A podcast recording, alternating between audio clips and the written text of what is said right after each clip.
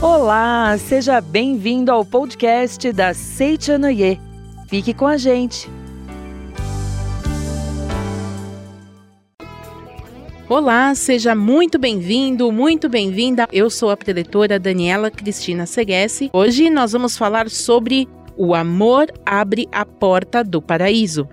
O livro que vamos utilizar no estudo de hoje é A Felicidade da Mulher, escrito pelo professor Masaharu Taniguchi. Se você quiser mais informações sobre esse e outros livros da Seiichi Noye, basta acessar livrariasni.org.br livrariasni.org.br. Vamos começar então o nosso estudo? Neste texto selecionado para hoje, vamos justamente falar sobre o amor, já que o amor abre a porta do paraíso. Nós vamos iniciar. Esse livro tem dois volumes, nós estamos no volume 1, utilizando o volume 1, página 59, em que o professor Masaharu Taniguchi fala sobre os quatro estágios do amor. E aí ele escreve assim: o primeiro estágio da alegria da vida consiste na satisfação de sermos amados. O segundo, no prazer de amarmos a quem nos ama. O terceiro consiste na alegria de amarmos a quem não nos ama. E o supremo estágio consiste no prazer de conseguirmos amar até mesmo aqueles que nos injuriam. O estágio final é o amor dos santos. E aí então, já que a gente compartilhou esses quatro estágios, vamos falar um pouquinho sobre cada um deles. Então tá aqui. O primeiro estágio consiste na satisfação de sermos amados. Esse estágio, todos nós passamos por esse estágio, né? Principalmente nos primeiros anos de vida, em que temos uma certa fragilidade, temos um corpo frágil, não conseguimos fazer as coisas sozinhos, as pessoas costumam manifestar pouco mais de atenção e cuidado, né? Quando a gente tem um bebezinho na família, todos os cuidados se voltam para esse bebê. E aí então o bebê vive a alegria de ser amado, de ter toda a atenção do mundo para si. É um estágio importante do amor, faz parte de uma das alegrias da vida, mas ainda assim é um estágio muito pequeno, muito inferior. Por quê? Porque é um estágio de apenas receber. Então, quanto mais receber esse amor, tanto mais a pessoa se sentirá satisfeita, tanto mais feliz ela ficará. No entanto, apenas receber e nunca compartilhar isso é muito, muito uma característica muito própria de quem é muito egoísta. Tem pessoas que passam a vida inteira se comportando como um bebê na hora de receber atenção e dar atenção, ou seja, toda atenção do mundo é para mim, toda a razão numa conversa tem que ser para mim. Eu tenho, eu estou sempre certo, os outros nunca estão, as prioridades são para mim. Tem pessoas que passam uma vida inteira se comportando assim como um bebê que só sabe receber o amor. Mas esse é apenas o primeiro estágio. É como se fosse um degrauzinho, uma escadinha que você vai subindo até chegar ao ponto mais alto do amor. Esse é apenas o primeiro estágio. E quem fica parado no primeiro degrau de uma escada nunca chega a saber qual é a totalidade da função daquela escada. Por isso a gente tem que dar um passo além. E o passo além do amor é não apenas receber, mas viver o segundo estágio, que diz aqui. O segundo estágio está no prazer de amarmos a quem nos ama. O que, que é esse amar a quem nos ama? É a troca do amor. Então, por exemplo, num relacionamento familiar, que é o primeiro relacionamento que nós é, reconhecemos, além do todo mundo serve para mim quando a gente é bebê, quando a gente vai crescendo, vai compreendendo que num convívio familiar, por exemplo, é preciso haver a troca. Ou seja, nós recebemos atenção, mas em contrapartida nós também devemos oferecer alguma coisa. E o que, é esse oferecer alguma coisa? É oferecer um carinho, um afago, uma palavra de amor. Ou então, quando nós estamos no processo de aprendizado e educação, quando os pais falam para os filhos: Você brincou, agora guarde o brinquedo. Quando o filho vai lá e entende a importância de guardar e o quanto os pais ficam felizes quando ele guarda o brinquedo, ele também está ali aprendendo a expressar o seu amor, ou seja, a minha atitude promove felicidade para uma outra pessoa além de mim. Mesmo que seja trabalhoso para mim, a parte do brincar, todo mundo já foi criança alguma vez na vida, né? A parte do brincar é muito prazerosa, mas a gente precisa entender que existe prazer também no guardar, embora seja mais trabalhoso. Mas mesmo sendo trabalhoso, quando a gente olha no rosto do pai, no rosto da mãe, e eles fazem aquela cara de aprovação, puxa que maravilha, guardou todos os seus brinquedos e a gente vê o quanto eles se tornaram satisfeitos a partir de uma atitude nossa, então nós aprendemos o valor do amor trocado. Eu recebi a atenção do pai e da mãe, agora eu estou retribuindo, dando para eles aquilo que eles gostariam, aquilo que eles esperam, né? Aí vem o terceiro terceiro estágio do amor. O terceiro consiste na alegria de amarmos a quem não nos ama. Nossa, será mesmo isso possível? Bom, então vamos lá, vamos só fazer uma recapitulação. Receber a atenção das pessoas ao redor é bom? Com certeza, é ótimo. Ser reconhecido, ser elogiado, ser amado, né? Se sentir livre, se sentir querido é maravilhoso. Quando nós vivemos isso numa troca, por exemplo, nós promovemos a felicidade para outra pessoa e temos a felicidade promovida em relação a nós, também causa grande felicidade. Mas até aí, mesmo nesse estágio de receber e dar amor nessa mesma proporção, de certa forma, se nós formos observar, ainda existe um certo egoísmo. Que egoísmo é esse?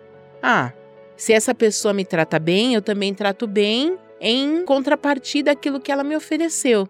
E isso faz com que a pessoa ainda assim escolha entre os seus iguais, escolha dentro da humanidade apenas aquelas pessoas que aparentemente lhe são favoráveis. Isso significa que você subiu mais um degrauzinho na escada do amor, mas ainda não chegou na totalidade.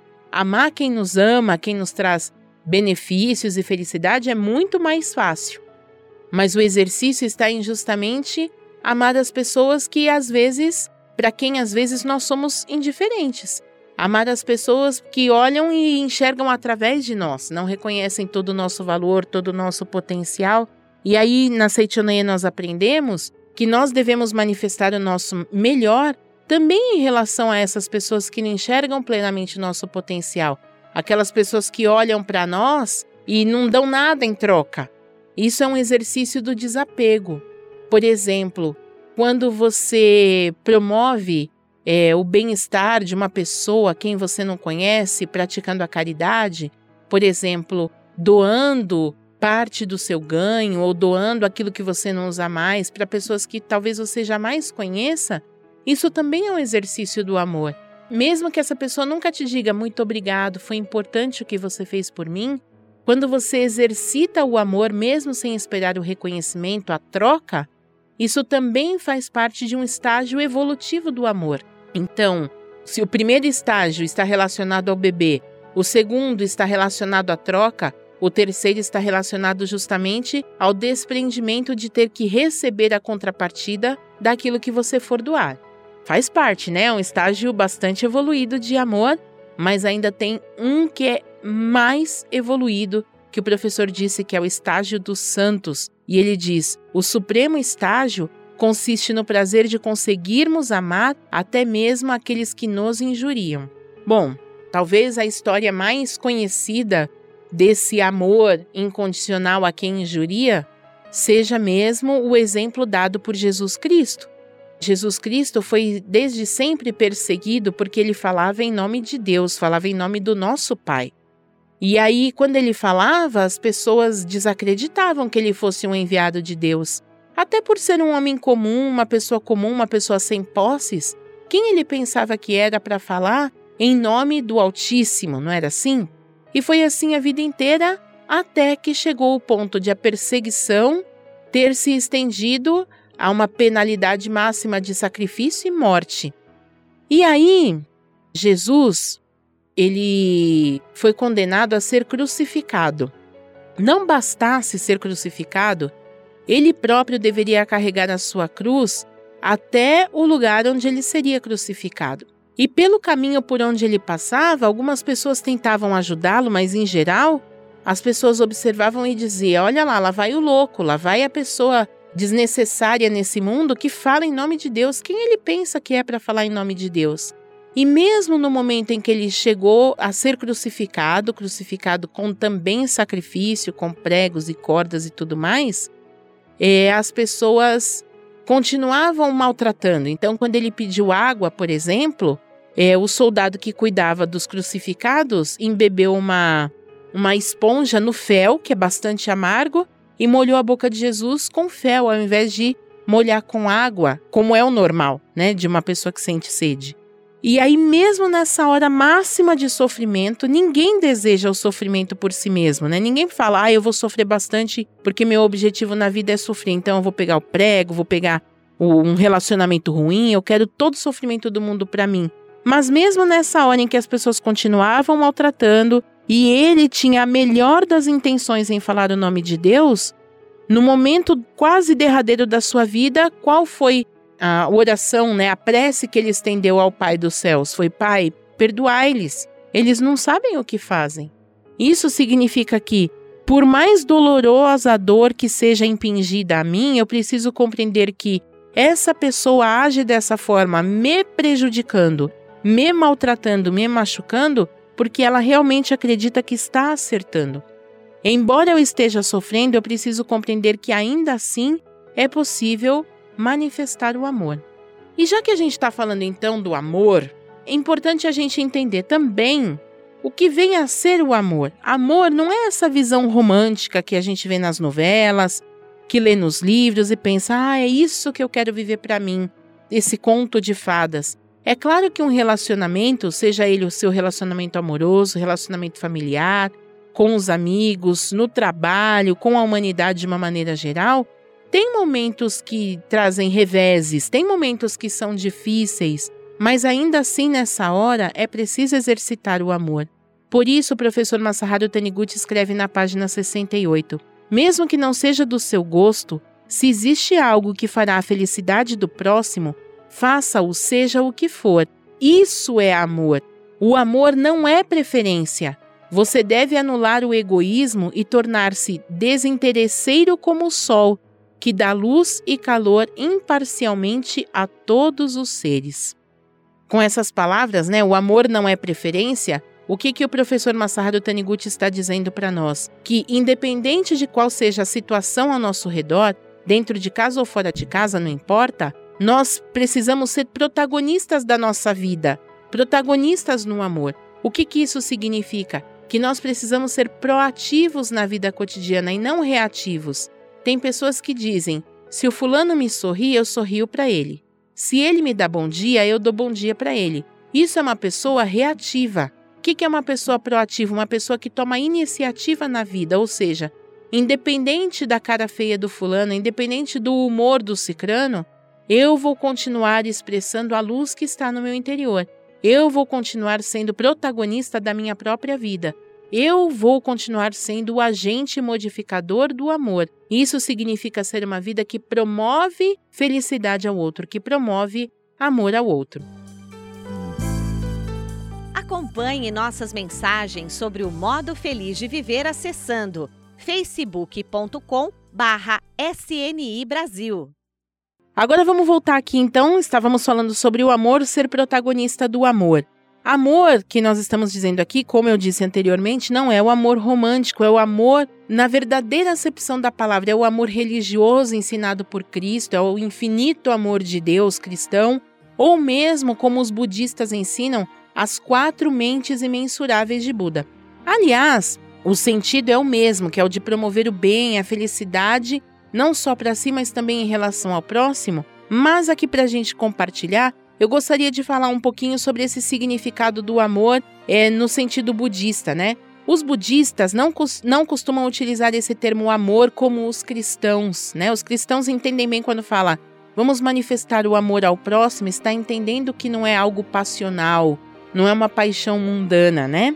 Mas os budistas utilizam o termo quatro mentes imensuráveis e exprime essas quatro mentes da seguinte forma: a primeira delas é a piedade infinita. Né? Na verdade, eu vou falar os quatro primeiros: são a piedade infinita, a caridade infinita, a alegria infinita e a abnegação infinita. Então, como seria isso? É diferente do amor? Não. É como os budistas enxergam a expressão desse amor ao próximo. Então, em primeiro lugar, a piedade infinita, que vem a ser é o desejo de remover o sofrimento do próximo. Então, o que, que é essa piedade infinita? Quando você vê que uma pessoa está com dor e você sente profundo amor em relação a essa pessoa, a vontade que você tem é de ir lá e tirar a dor dessa pessoa, mesmo que seja para pegar para si. Quem tem filhos consegue enxergar isso muito bem. Quando o filho sofre, os pais que amam profundamente os filhos sentem o desejo de arrancar o sofrimento do filho com a mão. Eu me lembro que uma vez eu tenho uma irmã que já retornou para o mundo espiritual e o meu pai, meu pai sempre foi muito bravo, muito firme, muito durão. E aí, quando tava, minha irmã estava nos momentos derradeiros, depois de muita dor e muito sofrimento, né? Ela acabou tendo um aneurisma e sentia a dor. Meu pai, um dia eu cheguei no, no banheiro e meu pai estava lavando o rosto porque ele estava chorando, que era uma coisa também rara de ver meu pai fazer. E aí ele não me viu na porta e ele olhou para o teto, né? Como quem olhasse para Deus e disse: Meu Deus, por que, que o senhor faz isso com a minha menina? Dá essa dor para mim. Claro que o sofrimento não estava sendo dado por Deus, mas naquele exato momento eu entendi o tamanho do amor de quem ama mesmo incondicionalmente é esse sofrimento do outro passe para mim, ou seja, eu não quero que essa pessoa tenha esse sofrimento. Esse é o primeiramente mensurável budista que diz: tirar o sofrimento do outro, remover o sofrimento do outro.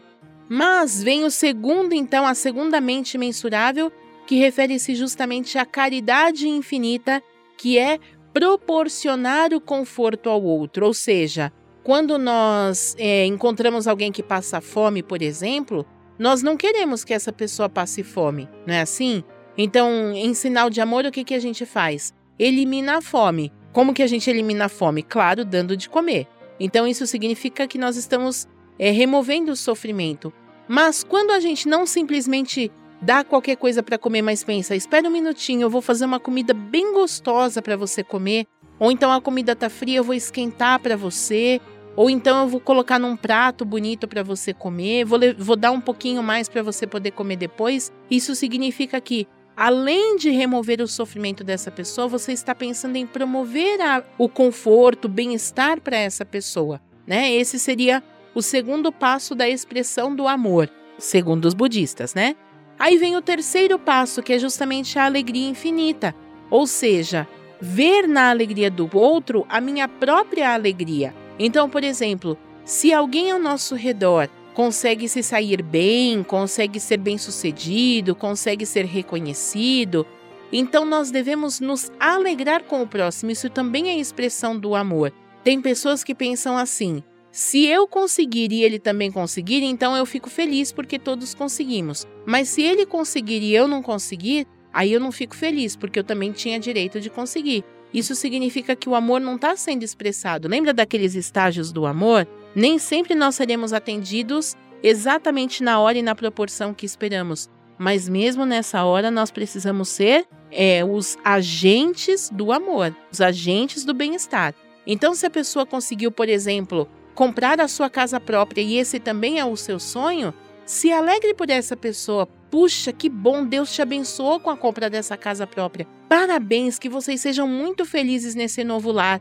Isso está promovendo para essa pessoa, você está compartilhando com essa pessoa esse momento de alegria. E se a pessoa pensa, por exemplo, se você pensa, ah, eu consigo falar mais da boca para fora, então exercite muitas vezes até que seja da boca para dentro. Vou me alegrar com a felicidade do outro. Ah, tô numa corrida aqui, numa corrida mesmo. Todos correndo numa pista para ver quem chega em primeiro lugar. Todo mundo tá buscando o primeiro lugar. Mas se alguém chegou na sua frente, se você conseguiu o segundo, terceiro ou último lugar da corrida, coloque-se no lugar de quem está em primeiro lugar e pense como ele puxa que alegria. Vá até ele e expresse isso. Parabéns, você chegou em primeiro lugar porque você se saiu melhor do que todos nós. Estou muito feliz, como se fosse a minha própria alegria. E aí vem o quarto estágio, né, ou a quarta mente mensurável, que é justamente a abnegação infinita, o desprendimento infinito. O que, que significa isso? Muitas vezes a gente tira o sofrimento de alguém, promove a felicidade, o conforto para essa pessoa, fica feliz porque ela conseguiu aquilo que esperava, mas no momento seguinte ela não faz exatamente aquilo que nós esperávamos e caminha de novo para aquele mesmo sofrimento do qual nós ajudamos essa pessoa a sair anteriormente. Mesmo nessa hora, não adianta ficar de cara feia, maldizer, reclamar ou dizer você não tem jeito, nunca mais te ajudo. Porque nós precisamos reconhecer que, assim como nós, essa pessoa tem uma individualidade, uma forma de pensar. Isso significa que, às vezes, a gente pode tirar a sujeira da pessoa, mas ela vai cair de novo na lama. E o verdadeiro exercício no amor consiste em fazer com que a pessoa tenha prazer. Precisa tirar da lama? Tire mais uma vez. Mas ela caiu de novo na lama, então tire mais uma vez. Ó, ela está indo na direção da lama de novo. Precisa manifestar a abnegação, o desprendimento infinito. Então, viver esse amor na sua plenitude consiste em realizar essas quatro tarefas juntas: tirar o sofrimento, dar o conforto, ficar feliz com a felicidade dele e ainda assim deixá-lo livre. Esse é o verdadeiro exercício do amor. E aí, o professor, é, para a gente já, já estamos quase no finalzinho do nosso estudo, o professor ele diz assim, ó, tá na página 80 do livro. Veja o amor de Deus, ou seja, veja a oportunidade de viver o amor de Deus, ou a oportunidade de viver as quatro mentes imensuráveis em todas as pessoas ao seu redor. Aí eu vou ler de novo o trecho, tá? Veja o amor de Deus em todas as pessoas, mentalizando com os olhos carnais fechados e os olhos da alma abertos o seguinte: eu vejo o amor de Deus em todas as pessoas. Quando você vê o amor de Deus em seu pai, em sua mãe, no sogro, na sogra, no marido, na esposa, nos filhos, nos empregados, nos vizinhos, etc, etc, realiza-se o paraíso aí mesmo onde você está. Por que, que às vezes a pessoa vive o um inferno na sua vida cotidiana? Porque ela fica olhando tudo ao redor e não reconhecendo que ali existe a oportunidade de expressar o amor. Então ela olha o pai e fala: Mas meu pai é muito assim. Olha a esposa e fala: Minha esposa é muito assado. Olha o filho e fala: Com meu filho não dá certo, ele não se esforça. Essa pessoa está criando ao seu redor uma situação de sofrimento. Então, o que, que precisa fazer? Precisa expressar na vida cotidiana o reconhecimento de que tudo ao meu redor, por mais insatisfatório que pareça, é a minha oportunidade de expressar o amor de Deus. E para finalizar, o professor Masaharu Taniguchi diz no livro A Verdade, volume 8, que em tudo nós devemos reconhecer que Deus está nos abençoando. Tudo o que aconteceu com você, diga: Deus está me abençoando através deste acontecimento. Mesmo que seja ruim, aparentemente ruim, diga: Deus está me abençoando através deste acontecimento. E quando vier ao seu encontro uma pessoa de quem você não gosta, ao invés de maldizer e não criar o paraíso ao seu redor, mentalize: Deus está vindo me abençoar através desta pessoa. É assim que você vai viver uma vida plena de felicidade. Agora, onde quer que você esteja, vamos finalizar com uma pequena oração que está no livro Minhas Orações e chama-se Oração para Desfazer a Harmonia. Quando você olha ao redor e as coisas não estão boas, significa que no seu interior existe algum tipo de sujeira mental, algum tipo de sentimento que não é digno do Filho de Deus. Nessas horas, mentalize da seguinte forma: O amor de Deus flui dentro de mim e faz-me irradiar amor às pessoas que me rodeiam. O amor de Deus flui dentro de mim e faz-me irradiar amor às pessoas que me rodeiam. O amor de Deus abençoa este local. Onde existe o amor de Deus, tudo está em harmonia. Onde existe o amor de Deus, tudo está em harmonia. Então, a gente se encontra em breve. Muito obrigado.